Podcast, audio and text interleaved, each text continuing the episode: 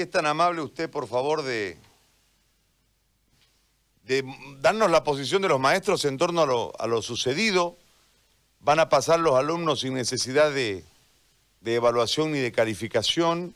Sin embargo, tienen que seguir pasando clases. Este, no se entiende cómo. Hay una acusación que acaba de hacer hace un momento el profesor Terrazas en relación a 10 millones de bolivianos y demás. ¿Cuál es la posición de los maestros urbanos en torno a lo que está aconteciendo?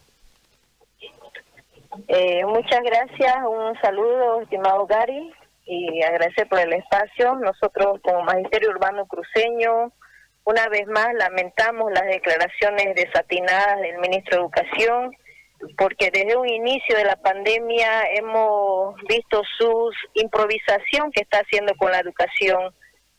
Desde un inicio ha demostrado esa eh, irresponsabilidad para encaminar nuestra educación del país, porque el magisterio organizado ha presentado propuestas, le ha pedido hacer mesas de trabajo para viabilizar, consolidar y que el ministerio cumpla pues su rol, su presupuesto financiero que la misma constitución política del Estado establece.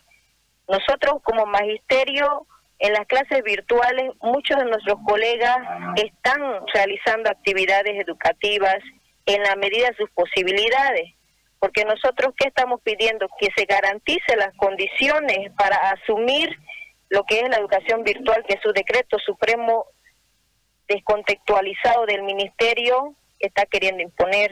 Entonces, esa es la situación y ahora con esto último que sale a prácticamente a, a seguir el desorden, a seguir el caos en la educación, porque aquí es sálvese quien pueda.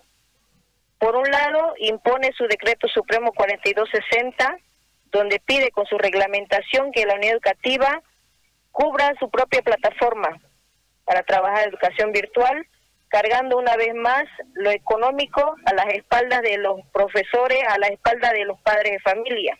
Y por otro lado, indica que no va a haber reprobación. Estamos generando realmente soluciones parches, está dando el ministerio, demasiado irresponsable, porque sabemos que es necesario en todo proceso de enseñanza-aprendizaje que la responsabilidad sea de todos los actores educativos. Y es por eso que nosotros lamentamos una vez más que el ministerio incluso salga con mentiras, porque en ningún momento él quiso reunirse con nuestro sector organizado. Entonces él prácticamente trabajó de manera unilateral todo su mismo decreto, su misma reglamentación, que no da solución pues concreta a la educación de nuestro país. Magisterio organizado con nuestra confederación, nosotros maestros urbanos estamos en permanente movilización. Hay compañeros que están en la extrema medida de la huelga de hambre pidiendo que sea responsable la cartera de la educación para que beneficie a todos nuestros estudiantes a nivel nacional sin discriminación. Ese es el pedido que se tiene para cuidar que nuestros estudiantes tengan ese acceso al derecho de una educación fiscal y gratuita. Esa es la defensa que estamos haciendo y bueno, una vez más el ministro de manera unilateral sale a dar declaraciones que generan prácticamente incertidumbre en todo lo que es la educación de nuestro país. Ahora, eh, en torno a, a la situación que obviamente ha conducido a este extremo, eh, ustedes hicieron propuestas porque está claro que volver a clase eh, era un tanto complejo. Sin embargo, el resto de las actividades en este momento se vienen desarrollando. Hoy tenemos, eh, en base a un orden, moviéndose en el caso de la ciudad nuestra, eh, pero otras ciudades lo han hecho con anterioridad. La curva de contagio no va a descender. o sea, el, el cuadro de situación es este, el que tenemos.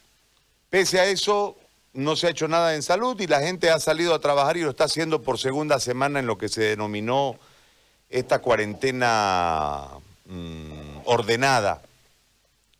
No había una opción, le pregunto, desde ustedes que manejan los temas de orden técnico y lógicamente deben tener algún tipo de asesoramiento en relación a la salud. Es decir, no había una forma de diseñar un retorno a clases de alguna manera, porque al fin de cuentas este, eh, se optó por lo más simple, pero lo más dañino para todos, que es este tema que pasen, el anuncio muy temprano, los pelados no van a querer pasar clase, este, o sea, todo lo que ya sabemos que va a venir, digamos. Pero ustedes como maestros no hicieron una propuesta para buscar la forma del retorno a clases, habida cuenta que está todo el mundo en la calle y la edad de menor riesgo que pueden cruzar sin mayores complicaciones en porcentajes es precisamente la edad escolar.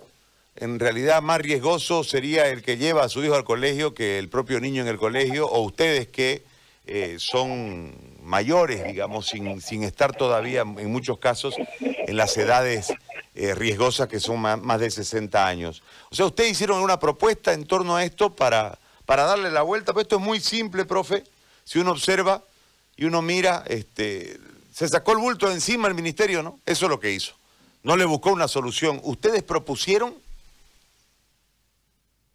queremos aclarar a la población en general que nosotros como magisterio organizado a través de la Confederación, la propuesta tiene recibido un 13 de mayo desde el mismo Ministerio de Educación, en la cual se plantea se plantea trabajar con módulos educativos, un currículum de emergencia educativa con la priorización, dosificación de contenidos que puedan ser repartidos de manera impresa y digital para todos los estudiantes y de esa manera hacer el seguimiento correspondiente, porque hay que aclarar que los medios virtuales solamente son de apoyo, no pueden ser un sistema cerrado.